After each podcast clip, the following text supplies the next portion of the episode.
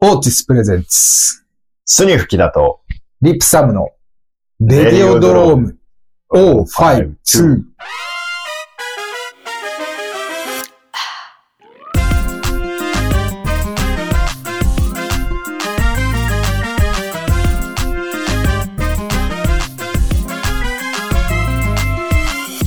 皆さん、おはようございます。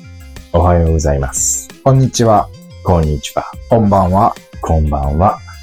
今日は、リプサムとスニフキだです。でお送りします。皆さん、はい顎、顎に、どうした？それ。顎に絆創膏貼ってるけど。顎から流血しまして。顎流血？うん。どういうこと？えっ、と、まあ、柴田くん的に言うと、はいはい。アスファルトと喧嘩しちゃった、みたいなことかな。あ、柴田くんっぽいね。そうそうそうそう。あつまりこけたってこと？こけた。え、あどういう状況だったの？まあ、忘年会をやっててさ、はいはい。スニフで。はいはい。で、まあ、スニフはもう今池大好きだから、最初の地点は新作、あ、栄から始まったんだよね。うん。栄の錦でうん。飲んでたんだけど、珍しいね。うん。うん。最終的にやっぱり今池の特造にええ飲みに行くわけよ。うん。はその途中で俺は、あの、自転車でこけて、あはあはあ。しかも一人で。一人であの時？他はみんなあのタクシーで行ったんだけど、うん。うん。僕だけチャリだったんで、うん。チャリで、えっ、と、中間地点ぐらいで、うん。鍵がね、チャリの鍵が、うん。えっ、と、チェーン型になってて、あはいはい。それが走ってる時に落ちちゃったの。はいはいはい。だからもうめめんどくせえやと思って、うん。ブラブラしながらもうあ走ったら、ーあー。その2秒後にもうこけた。タイヤに引っかかってってこと？そうそうそうそう。う。いやー。だから。キュッてなって、うん。でも、後ろがうんうん。浮いて？浮いてきて、うんで、自分がずり落ちるみたいな。マジか？てか、自分がもうカタパルト、うんうん。カタパルトタートルになって、うん。カタパルト機だ。そう。ええで、顎からずり落ちたよね。ああ。声出た？出てない。声出なかった？うん。ちょっとやってみてよ、再現。再現？うん、その時の。声の出方。落ちる時でいい？うん。チェーン落ちました。引っかかりました。引っかかりました。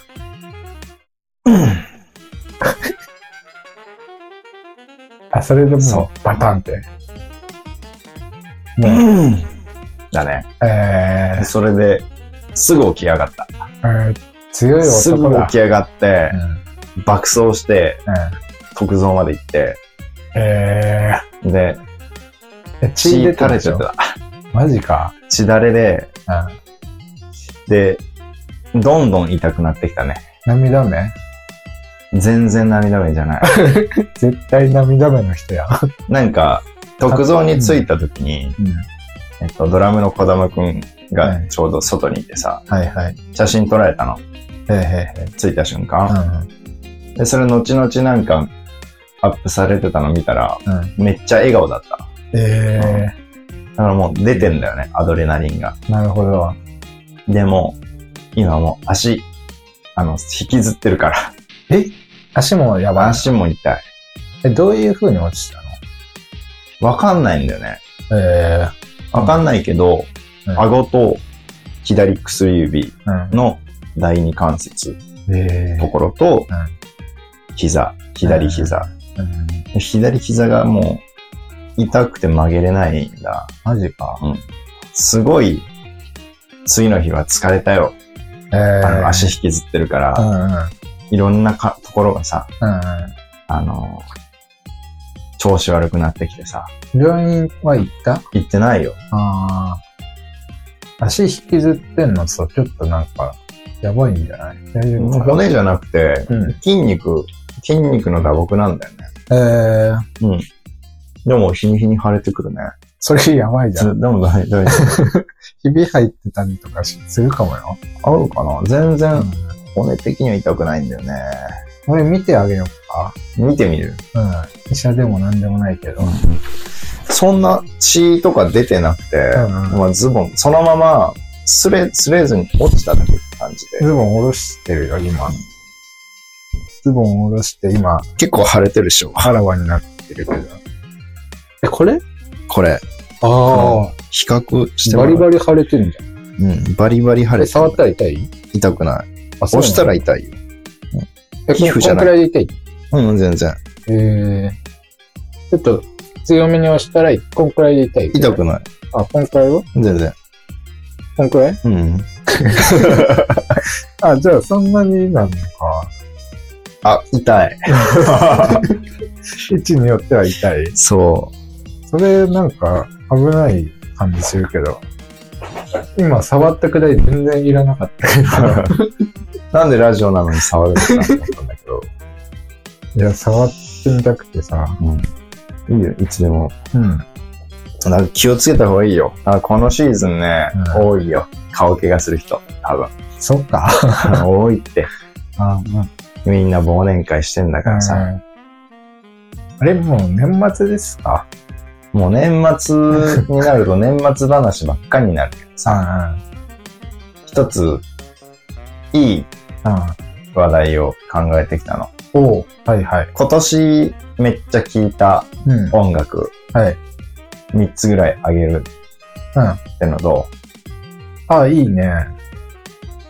あと、今言われて。うん。パパッとやってこっか。はい。えっと、一番最初が、うん。えー離れ組の発光体っていう、えー、離れ組好きなんだ。うん。あんまり聞かないんだけど、うえっと、今池のね、ん。うん。今池でまあ、イベントやってるじゃないですか。うんそのイベントで、うん。あの、おじ祭りっていう、超おじ祭りっていうやつをやったんですけど、うん。その超おじ祭りってやつは、うん。えっ、と、今池の、えっ、と、音楽やってるうん。おじさんに、えっ、と、バックバンド付きのカラオケをしてもらうみたいな。ああ、はい。うんうん。それで、えっ、と、石橋弘樹さんっていううんうん。人が、はい。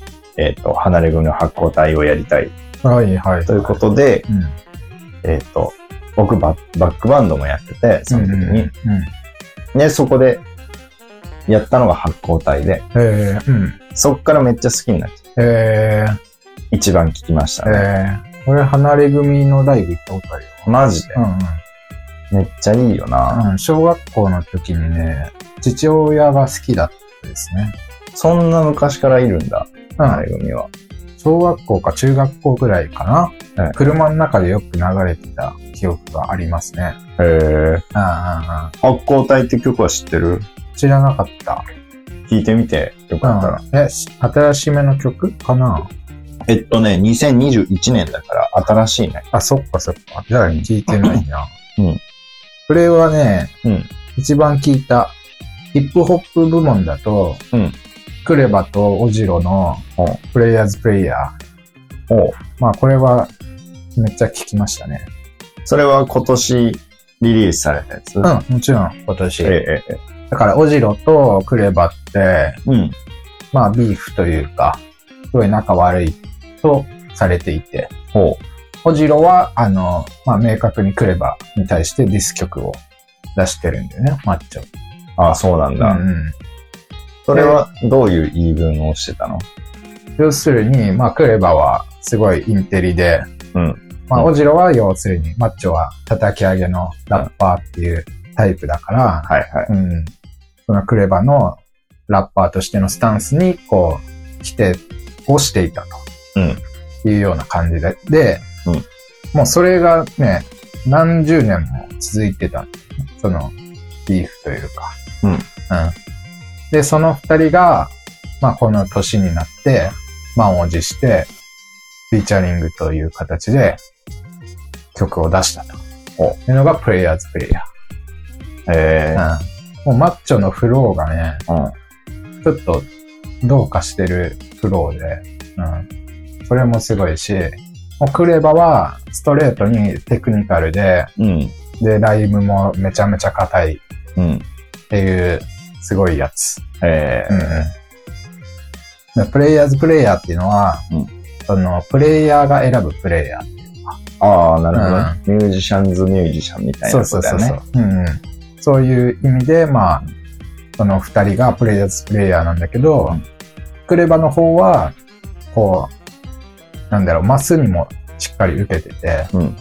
MVP としての格もあって、さらにプレイヤーズプレイヤーっていう、まあ、セルフポースティングのバースを蹴っていて、うんこれがもう、あの、そのラップのスキル自体でそれを証明してるっていうようなるほどねな。感じの曲になって、自分のことをプレイヤーズプレイヤーって言うとるわけだもんね。MVP かつプレイヤーズプレイヤーっていうおラインがあるんだけど、うなかなかハードル高いそうそうそう。けど、それを曲中で証明してるわけで。そうそうそうそう。なるほどねね。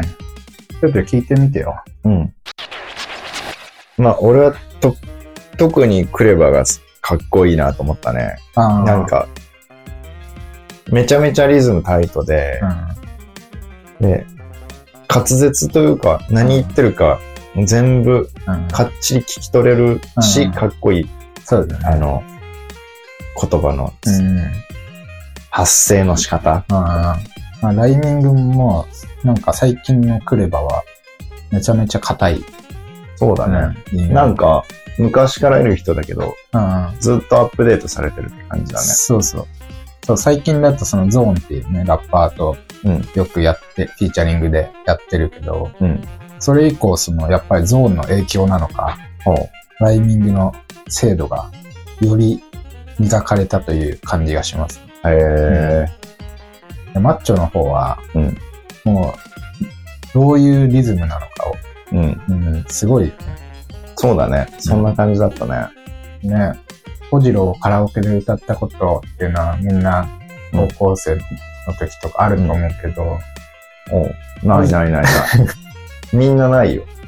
小次郎のさ、やっぱマッチョのふわり？うん。でもうわけわかんないんだよね。そうだね。うんどこで息継ぎしてんだろうね。ああ、確かうんすごいよね。うんという曲で、にね。トラックがね、バックロジックっていうプロデューサーで、うん。なんか、うん。ビッグ、ビッグマッチうんじゃん。はいはい。ビッグマッチだけど、うん渋いトラックだよね。そうそうそうそうそう。あの、割とベーシックなトラックなんで。うん。うんうん。あの、ライムスターの Once Again っていう曲とかもバックロジックだったりするんだけど、うんなんか、こう、日本語ラップにおけるなんかちょっとした節目みたいなところで、うん登場する職人的な感じだよね。うーん。うん。木田さんの2曲目は、2曲目ね、はい。えっ、と、ジャスティス・ダーっていうんですかね。ちょっと、読み方調べていい？うん。ジャスティス・デルなんですけど、へえ、何人？何人かもわかんないんですけど、はい。えっと、多分、うん。インストで。ギター1本で、その、えー、ビート、あとかーベースとか、うんコード、メロディーとかをうん。出して、うん。一曲にして、うん。えっと、曲をしてる人なんだけど、うん。僕はリズム隊なんで、はい。まあ、基本的になんか、ノリがいいやつはいはい。を好んで聞くんだけど、うん。それを、まあ、毎日のようにしてるから、うん。ノリがない方がいい時があるの。はいはいはい。疲れてきてね。うんっていう時に、なんか、ピアノだけの、うん。あの、ゆったりとした曲とかをうん。好んで流したりするんだけど、そういう感じで、うんあの、あんまり耳に入ってこないうん。うん。BGM 的なうんうんうん。感じで、うんこの人はすごい、雰囲気がめちゃめちゃいいんだよね。はいはい。だからよく流してましたね。えー、ちょっと聞いてみたいですね。聞いてみようか。はい。僕が一番聴いてるやつの、うん一番最初の曲が、うんあのーケンドリック・ラマーの、はい。Bitch Don't Kill My Vibe はいはい。をやってるんです。えー。それは面白いね。で、パーカッションの音も多分ギターのオーバーダブの感じかな、アコギでやってんのかそんな感じに聞こえるね。うんうん。だってなんかルーパーでライブできる感じの。ねで、で、そうだね。ギターだけで、まあベースっぽい音もギターの音でしたね、多分ね。そうだね。バーダブ。うんっていう感じで。うんまあなんか、今っぽいというかね。うんなんかトム、トム・ウェイツじゃなくて、トム・メイシュ。うん、トム・ミッシュとかね、その辺のうん。感じだよね。そちょっと、ローファイというか。う。なんでもないじゃん。ギターも、あの、なんていうか、ペンタ一発っていうか、うんそんなに難しいことはしてない、うんような感じのフレージングだったね。うんあんまりエモーショナルがないから、うん。うん。あの、疲れないんでね、うん。流してて。うんうん。ずーっとい一定のテンションだから、うんうんそういう時もあるよねって感じ。なるほど。うんということで、ございました。はい。はい。僕の2曲目は、K-POP ですね。おうあの、IVE っていうね、アイドルグループがあるんですけど、女の子のアイドル？うん。のバディっていう曲を結構聴きました。おううん。あの、IVE っていうアイドルグループのことは何にも知らないんだけど、うん。うん。あの、すげえサウンドが超かっこよくて、うん。で、特にバディっていう曲は、めちゃくちゃミニマルなんだけど、うんまあそのサウンドデザインっていうか、うんえータイトな音選びで、こうかっこよく聴かせるみたいなところが、超かっこいいと思ってう何回も聴いてました。ん。なんで出会ったの？なんでかな？なんか K-POP ってかっこいい曲最近多いので、うん。あの、iTunes でディグったって感じです。というわけでございました。うん。IVE のバディ。うん。なんかラップがかっこいいのって結構あるよね。うんあの、韓国アイドルって。ラップはもうめちゃめちゃレベル高いよね。かっこいいし。そうだね。うん。なんかフローもめちゃめちゃわかる、うん。わかるフローだね。うん。あれだっていうね。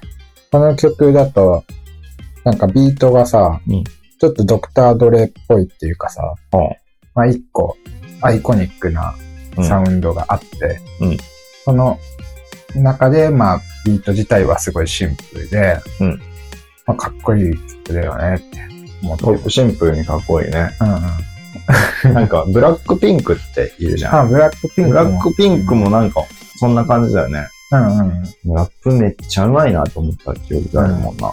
BTS とかももうラップ超レベル高いですね。うん。うん。もうケンドリックの丸コピをしてるような曲もあったりとか。ああ、そういう感じだよね。うんうん。今めっちゃ聴いてるのが、うんえっと、Music from the Mars。はい。この間一緒にツーマンしたんだけど、はい。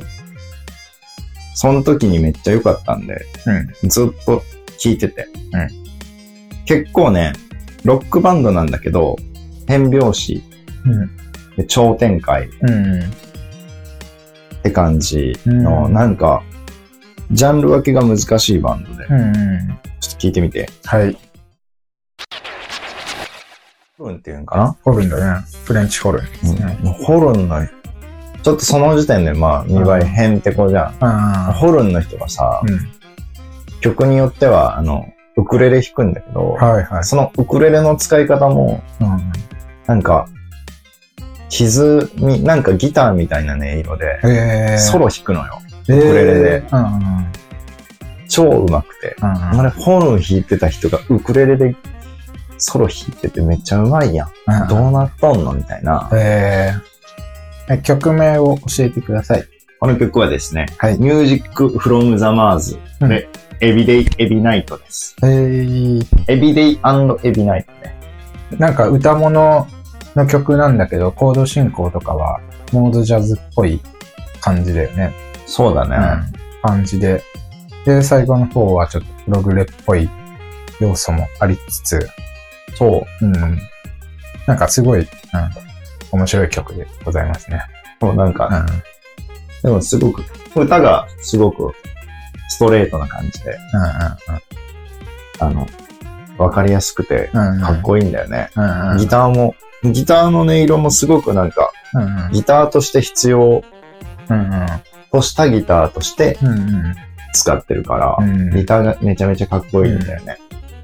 あと、ホルンが入っ普通のフレンチホルンが入ってるんだけど、その音さ、俺さ、ずっとホルンの音って絶対いいと思うんだよなって思ってたんだよね。やっぱバンドに？そうそう、バンドに。うん、やっぱいいなって思ってたね。こうあんまり見ないよね、うんうん。他で。うん。いや、ホルンって本当に万能な楽器でさ、おうん。何に、どんな音楽にでも合うんだよね、割と。あ、そうなんだ。うんそうそうそうそう。え僕の3曲目はですね、ーうん。もう、ビリー・アイリッシュさんに行こうかなと思います。はい。あの、映画のバービーっていう映画のテーマソングにもなった What Was I Made For という曲を聴いてみましょうか。グレタ・ガーウィック監督のバービーは見ましたか？木田さん見てないですね。は。あ、見てないですうんか。想像だけど、うん。トイストーリーみたいなことかな？ああ、全然違う。実写映画なんですね、まず。あ要するにフェミニズム映画ですね。あ、あ、そうなんだ。んフェミニズム入門というか、まあわかりやすい、その、なんだろう、フェミニズムをバカにしてる人とかがはいはい。見ても、あの、しっかりと面白いし、まあ今の現代社会の何が問題かみたいなのが、まあわかりやすいというような映画になってるんですけども、えでこーのビリー、なるこの What Was I Made For は書き下ろし曲なんですねはいはい。で、この今の曲のメロディーが、うんあの、いろんなサウンドトラックで散りばめられてるんですよ。うんうん。もう俺は見てる間、そのメロディーを聴くたびに泣いてましたね。ああ、曲が。曲が。あの、ビリーのうん、かすかな声みたいなやつに、う類線はん、うん。揺らぐよね。そうそう。あれを予感しただけで、はい。あれがまあ多分いいところに流れるんだろうなっていうのを、うんうん。予感だけでちょっと涙が、あの、アンテナ立っちゃってるわけだ。そう、アンテナだけで結構ずっと泣いてました。わかるよ、その気持ち。そうそううん。でね、まあいいところで流れるんですよですね。もう、その時は涙で前が見えない。ああ、じゃあ見てないんだ。見てない。じゃあ、映画ちゃんと見れてないんだね。そうそう。で結構予告編とかで泣いちゃうと。わかるよ。めちゃめちゃわかる。でしょ？なんなら予告編がはいめっちゃいいからね。ああいうのって。ララランドっていう映画あってじゃん。ああれ、あれの予告編めっちゃ好きで。あ、ミュージカルみたいなやつね。うん本編は、まあ、あの、そんなに嫌いでもないんだけど、うん。予告編の方が好きで、え予告編毎回泣いてたの。ー、映画始まる前にもう泣いちゃううそうそう泣いちゃってる人がいるわけ。うそれは隣の人たまったもんじゃないね。ん。で、木田さんは予告編で泣いたことある？泣いたこと、泣きそうになったことあるけどあ、、本当に。うん。あの、まんまと予告編にやられたのは、映画じゃないんだけど、うんサンクチュアリ。あ、はいはいはい。サンクチュアリの予告編えー、がめちゃめちゃうまくまとまってて、え超見たくなって。ー、うんでも大体こういうのって予告編がよ良いだけじゃないってうん見てたら、うん。うん。本編めちゃめちゃいいっていうね、最高のパターンだったんだね。それで言うとね、マッドマックス怒りのデスロードのはいはい。予告編が、うんもうあれ完璧な予告編と言って過言でない。おー、あれ素晴らしいね。マジでう。ん。でちょっと予告編大賞をちょっと今度決めようよ。あ、いいね、それ。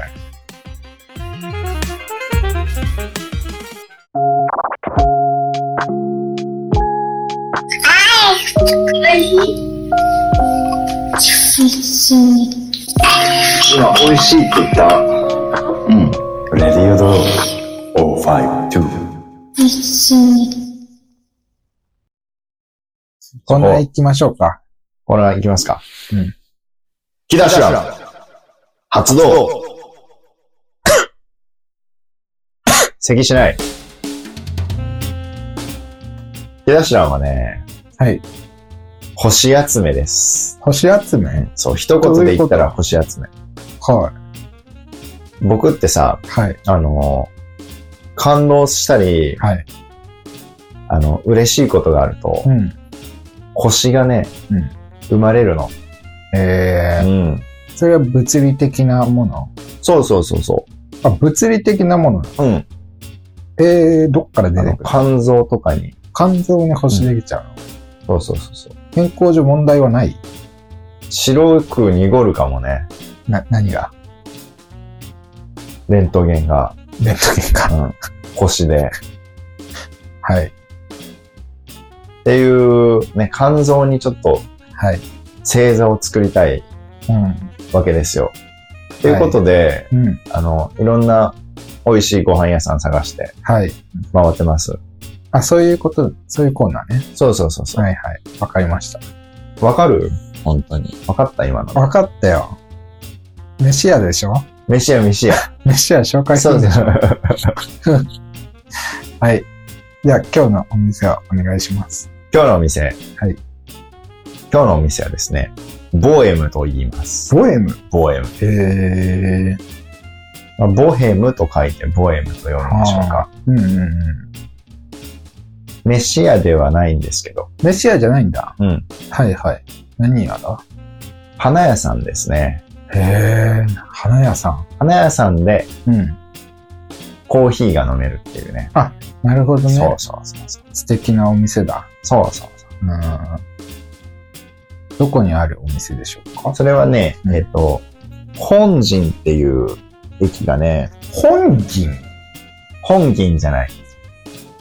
本陣ね。本銀。いや、本銀じゃない。本陣ね。本銀って何、かい。何区？本陣はですね、はい。中村区になります。中村区？そえー。う。なので、うん名古屋駅よりちょっと西でございます。免疫らへんか、なんだ。。そうそうえう。なので僕らが東側なんだけど、ー。うん。名駅より奥ですね。えー。に本陣という駅が東山通り線にうん。ありまして、うんうん。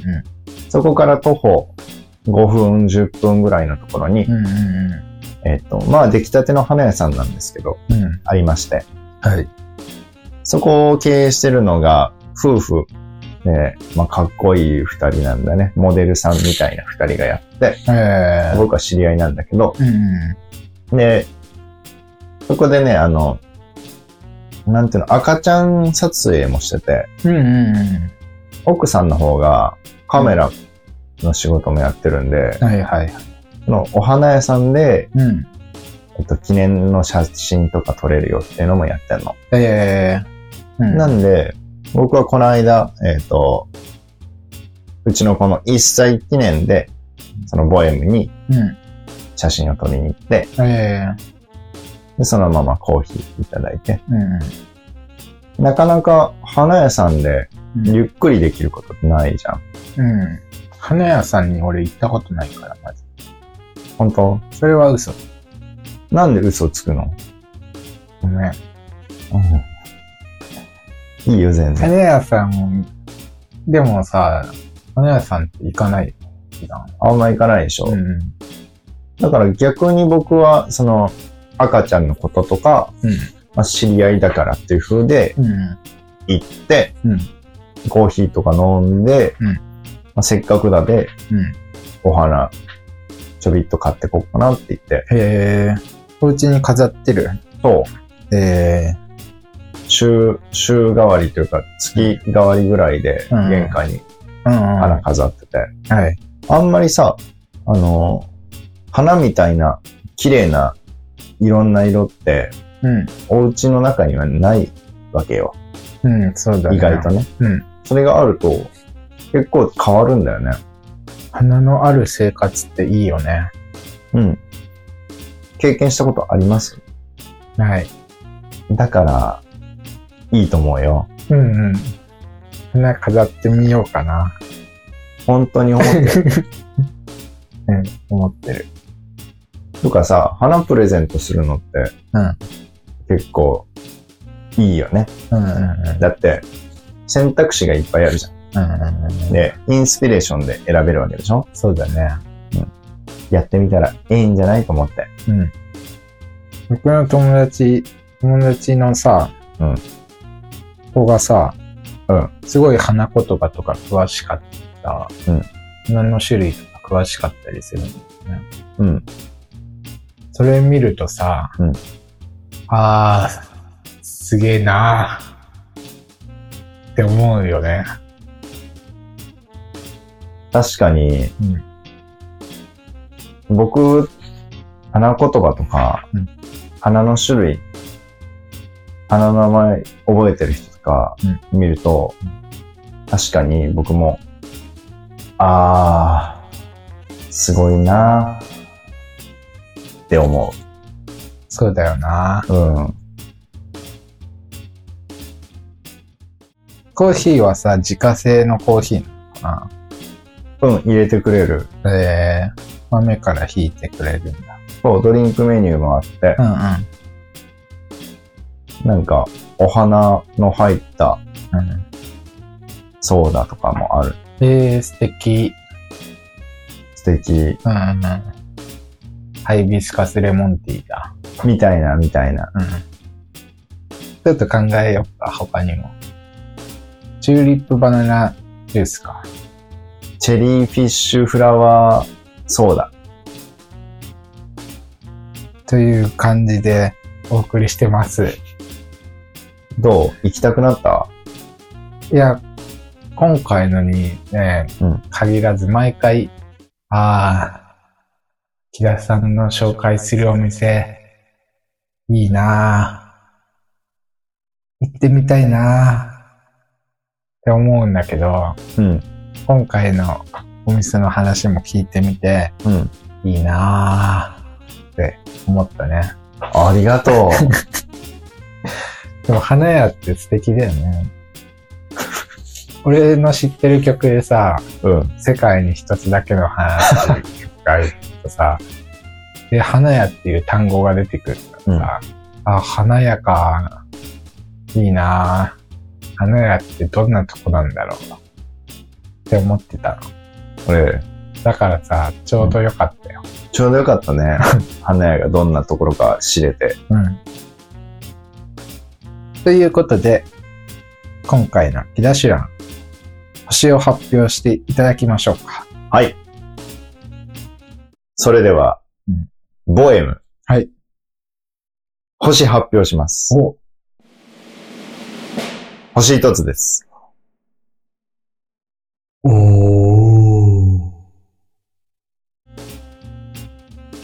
え、星一つ？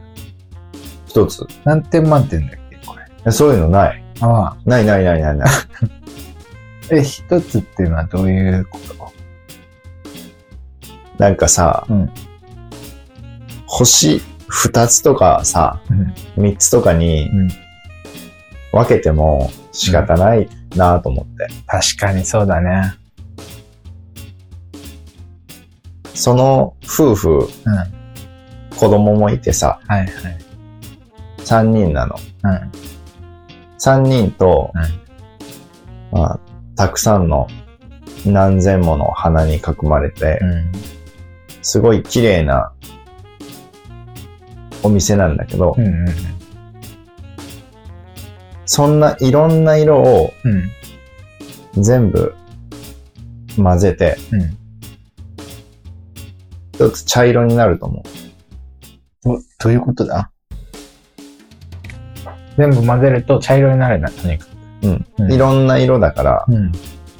茶色になると思うん。チョコみたいな感じだ。う。うん。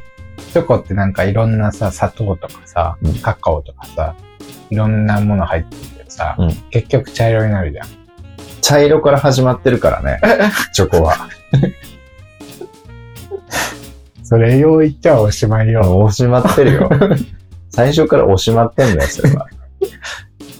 うん。茶色スタートだから。あ、そっか。でも夫婦のお花屋さんも混ぜると茶色になるんだ。うん。で、なんないの？星が一つ。星が一つ。うんで、星一つでしたと。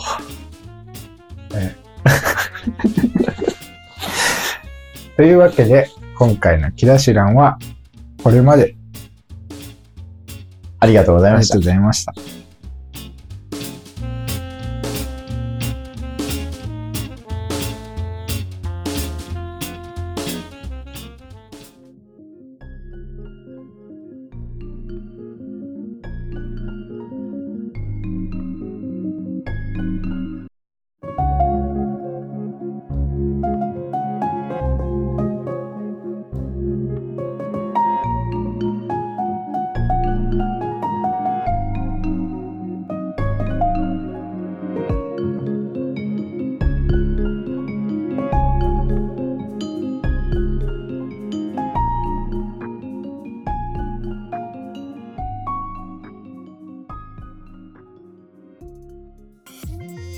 どうですか？最近は。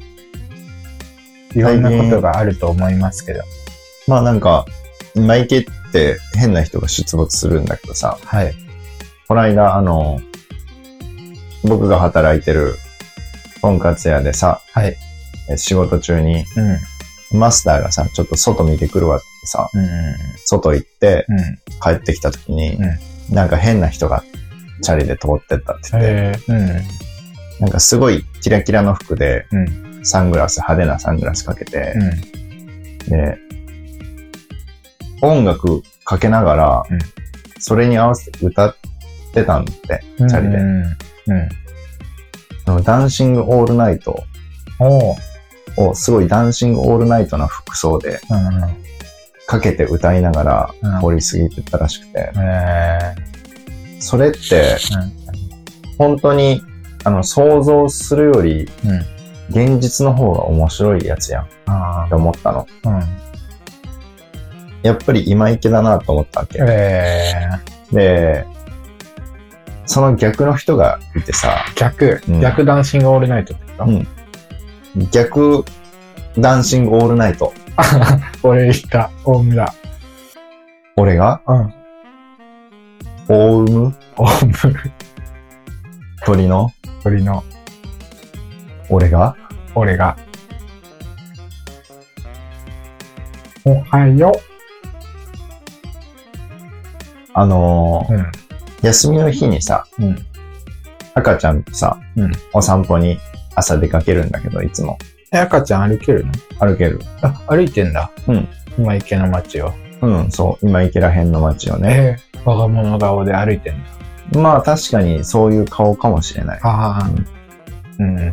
で、家の前が公園なんだけど、うんうん。そことは違う公園まで行ってみたの、この間。はいはいはい。二人でね。うんそしたら公園に一人だけいて、うん。うんチャイナ服着てるうん。人が太極拳みたいなのやってたの。えー、一人でね。チャイナ服あの、チャイナドレス？じゃなくて。そう、あの、おと、おじさんなんだあ、けど。おじさん、チャイナ服。でも結構、ちゃんとしたチャイナ服。へあの、キラキラの。え装飾がついてるよ。そうそうそうそう。うんうん。着て、音がまあ自分から出てたから、なんか何かつけて、そこからへ中国っぽい音楽ーはい。流れて、はい。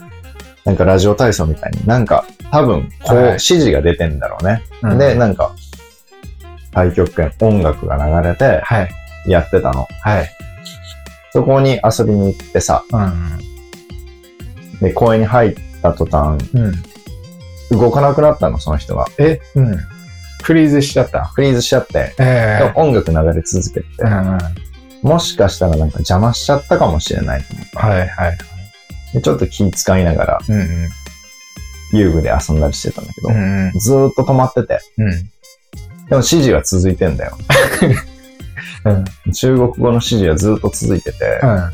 これ本当に、その毛だなと思ったの。あの、うん。人に見られたくないんだ、と思って、あ。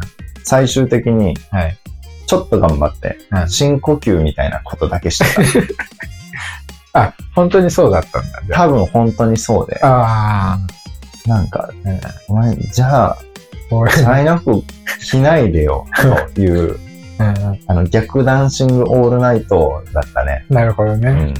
うん。うん。歩いてたらさ、うんおばさんに声かけられて、うん。500円貸してって言われて、ああ、嫌だね。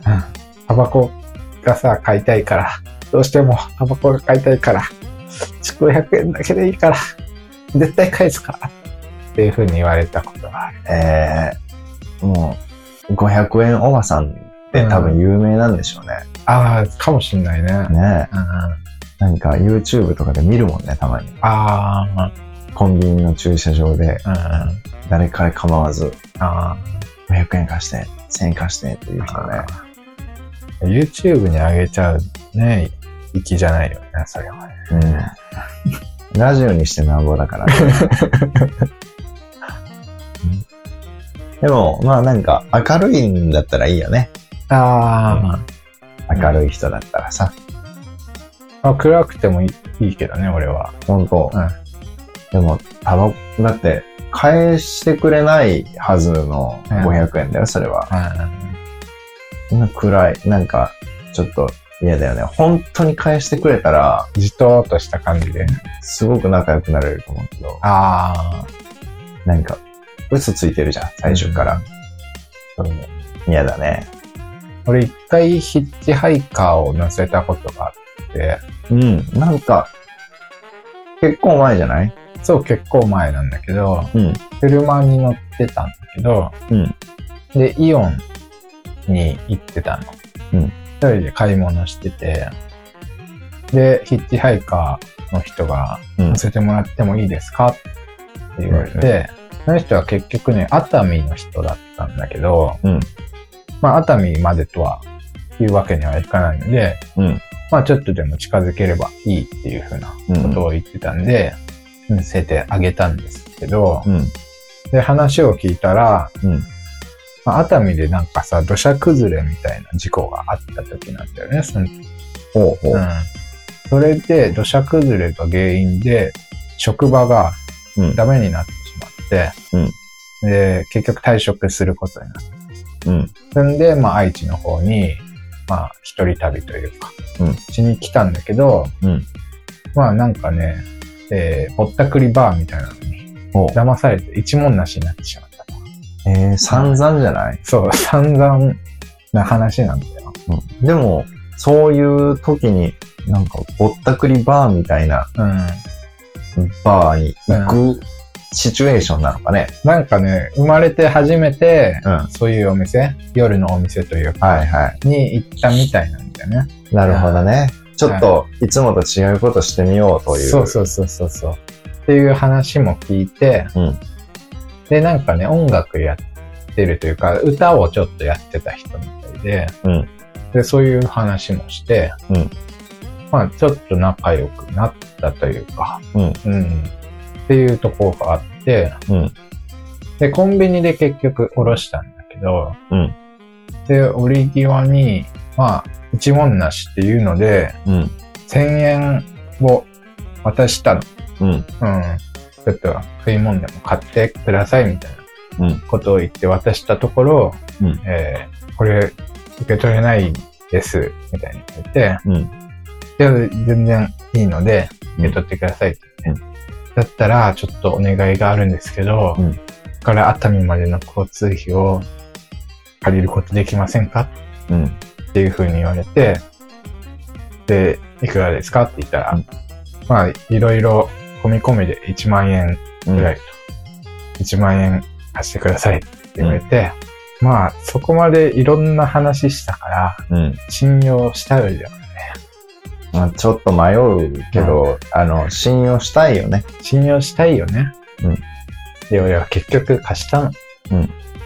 で、あの、口座番号とかも教えて、うん。明日の朝必ず返します。うんあの、家に帰れば、まあ、お金はあるんで、うん明日の朝返しますって言われて、うんで、貸したんだけど、まあ、それからうん、2年ぐらいかな。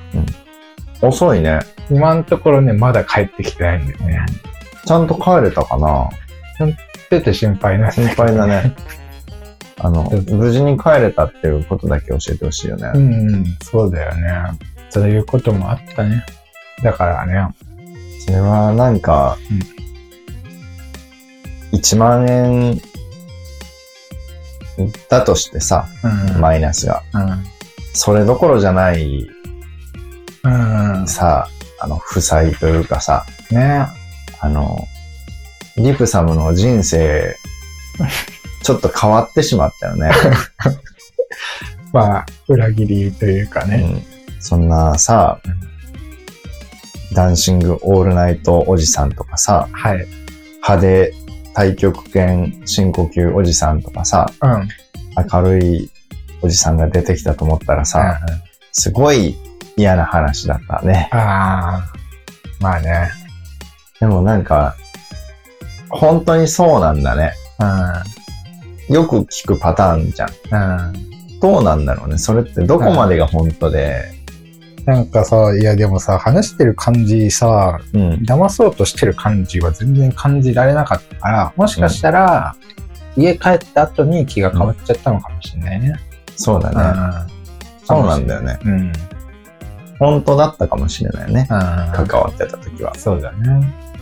でもなんかそんな分かりきった感じというかさ、うん、本当にそれでさ、うまくいったらすごい、希望が芽生える話だと思うやん。そうだね。知らない人と出会ってさ、うん、ね、そこで思いやりと思いやりがさ、はい、ね、そっちの方がめちゃめちゃ得るものお互いにあると思うんだけど、うん、そこで1万円取っちゃうんだね。うん、ドキュメンタリーだね。リアルだね。それでさ、そのまま熱海行きますっつってさ、うん、パチンコ屋とかに入ってったりしたりするじゃん。よくあるのって。ああ、なるほどね。一回増やそうとしたのかもしれないね。なるほどね。わからんけどさ。その音楽の話をしたから、うん。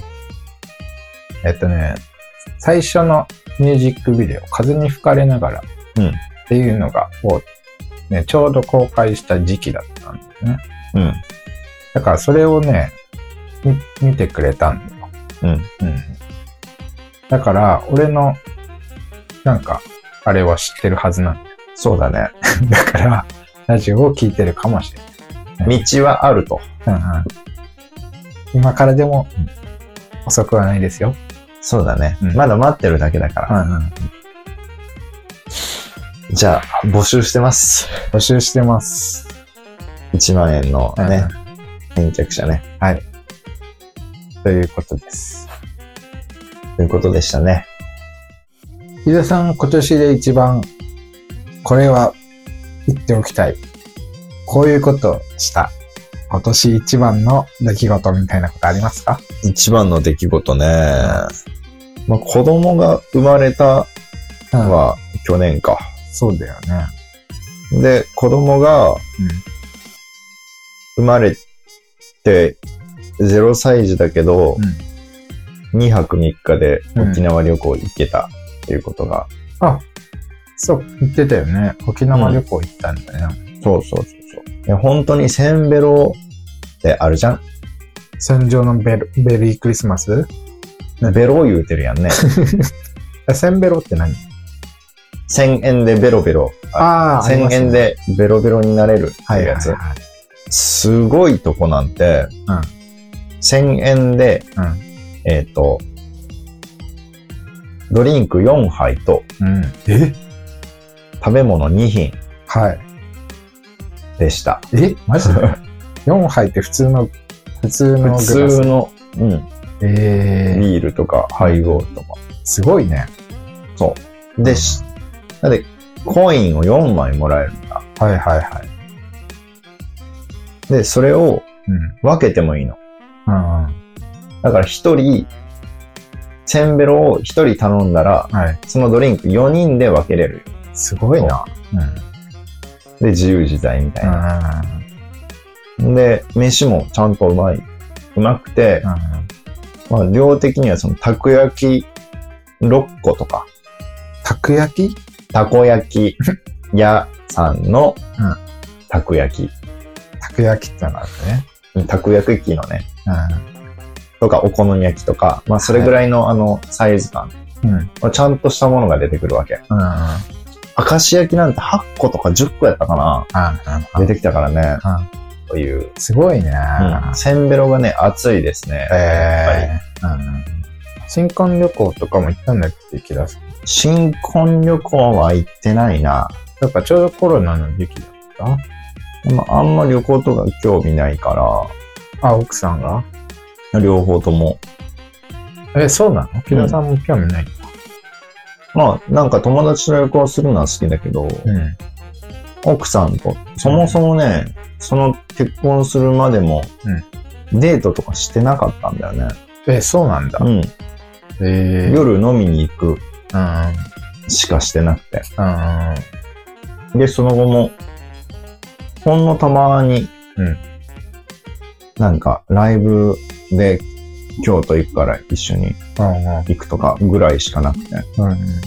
映画とかさ、水族館とか行ってないの？行ってないね。え子供できて、子供と水族館には一緒に行ったけど、えー、うん二人で水族館とかうん。うん。行ったことない。そうなの？うん。あそういう世代なのかな？君たちは。おじいちゃんなんかな。君たちはそういう世代か。そうよ。俺たちの時代はさ、うん水族館とか行ったりさ、うん美術館とか一緒に行ってたりしたね。あ、君の俺の時代は。デートでね。うん、デートおすすめあります？え？ここ行ったら、おすすめスポット？みたいな。うん。おスポえ、美術館とかいいんじゃない？いいよね。うん美術館とか行く？木田さん。最近はよっぽど行ってないね。あでも好きだよ。あ。あ、本当に？うんうん。一緒に東京行った時さ、うん。うん。森の、森あの美術館だっけ？上野の森美術館ね。うん。アンディ・ウォーホール店がやってたんだよね。そうだね。そうそうそう。一緒に並んでみたね。行ったよね。あの時は俺は敬語だったからね、まだ。そうだね。うん。よかったよね、あの時の敬語。ああ、そうだね。そうだねって、よくわかんないけど。よかったの？いい美術館だったね。うんうん。そうだね。あそこはちょっと、あの、公園とは離れてるとこにある。それ、いいよね。ね。名古屋から3人でうん。東京まで行ってね。そうそうそうそう。で、まあ、何のために行ったかっていうと、うん。ジョン・メイヤーの日本武道館公演そうそうそうそう。で、夜に公演があったかうら、ん。えっ、と、夜まで東京で遊ぼうって話で。そうそう。で、結局、二人で美術館行ったもんね。そう。一人は、東京に行きつけの床屋があるからって言って、行っちゃったんだよね。ね。そうそうそわざわざ髪切りに行ったね 出演者でもないのにう。ね。うん。見る側の男が髪切って行ったからね。そうそう。であの時に初めて木田さんに、木田さんとだってその、その時まで全然喋ったことなかったよね、確かね。そうだね。で、なぜか木田さんから連絡があって、ジョン・メイヤーのライブ行こうよって言われて、行ったのが最初だったね。そうだね。うん。なんか、その地元の友達とはい。行こうみたいな話をしとったんかな。もともと？うん。えで、チケットー、3枚取ってたけど、うん。行けんくなったうん。って誰か行くやつおらんみたいなことで、だったか、俺もそもそも行く予定な、なかったけど、みたいな風だったかもしれないけど、あまあなんかチケットが3つ余ってて、あ。それをなんか、ね、学校内で探したって感うん。じだね、はいはいはい。えー、そうなんですね。そうそう。SNS で俺がうん。聞いたんだよね、確か。うーん行きます。行く人います、みたいな。いや、聞かれてない、聞かれてない。本それなんか、ううん、これなんか能動的になんかしたっていう記憶ないから、うん。直接誘われたんだと思う。おーうん。じゃあ、俺が仲良くなりたかったのかもしれない。ああ。そうですか。だから本当はチケットなんて余ってないのに、そのパターン？チケット余ってるだけなんだよねっていう。あ別にあんたと行きたいからあ。っていうことじゃないんだよねあっていうやつだね。というわけで、福田さんなんかお知らせとかありますか？お知らせ。うん、えっ、ー、と、えー、1月25日。はい。今池、こういうのでいいんだよカレー選手権。はい。えー、内容はですね、うん、VTR 上映、実食、投票というわけでですね、はい、審査員と会場のお客様の、こういうのでいいという票をね、うん、集めまして、優勝者を決め決めますと。はい。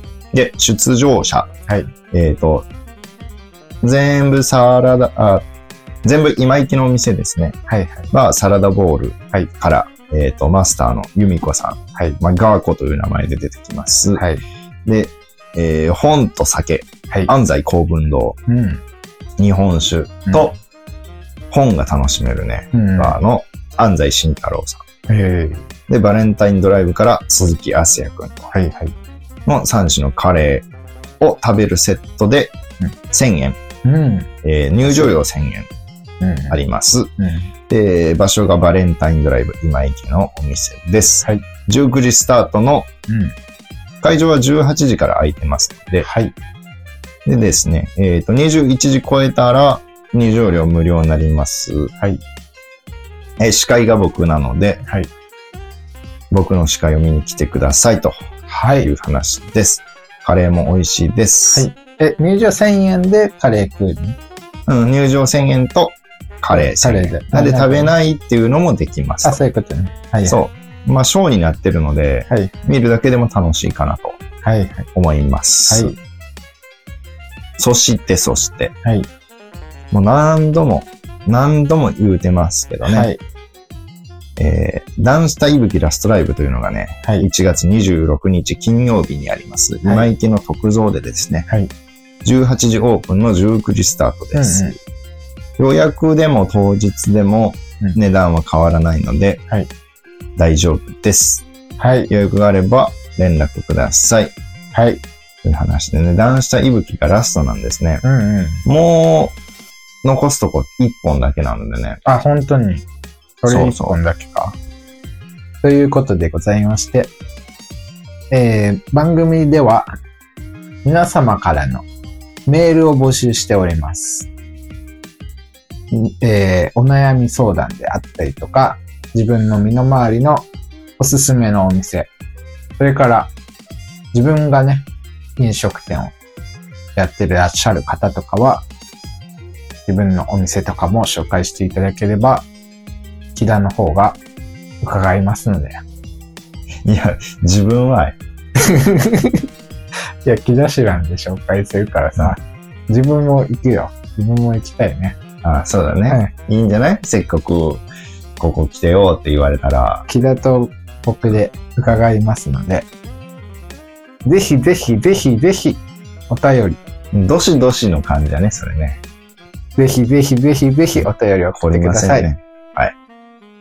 メールアドレスが、radio.kl.052 アットマーク gmail.com でございます。番組の概要欄にメールアドレス貼ってありますので、そちらから送ってください。ということでございましたが。はい。これが、えー、今年最後ですか？今年最後ですよ。になるのかな？うん。ね。いや最後って感じしないね。しないね。今年が終わっちゃうなんてね。皆様におかれましては、うん。良いお年をお過ごしくださいと。うん。私から言えるのは、それだけですよ。そうだね。うん。じゃあ、良いお年をで締めようか。オッケー。じゃあ、せーのって言うから、うん、良いお年をで返して。オッケー。せーの。良いお年を。はい、ありがとうございます。せーの。良いお年を。オッケー。じゃあ最後に、うん。同時のやつやろう。オッケー。せーの。良いお年を。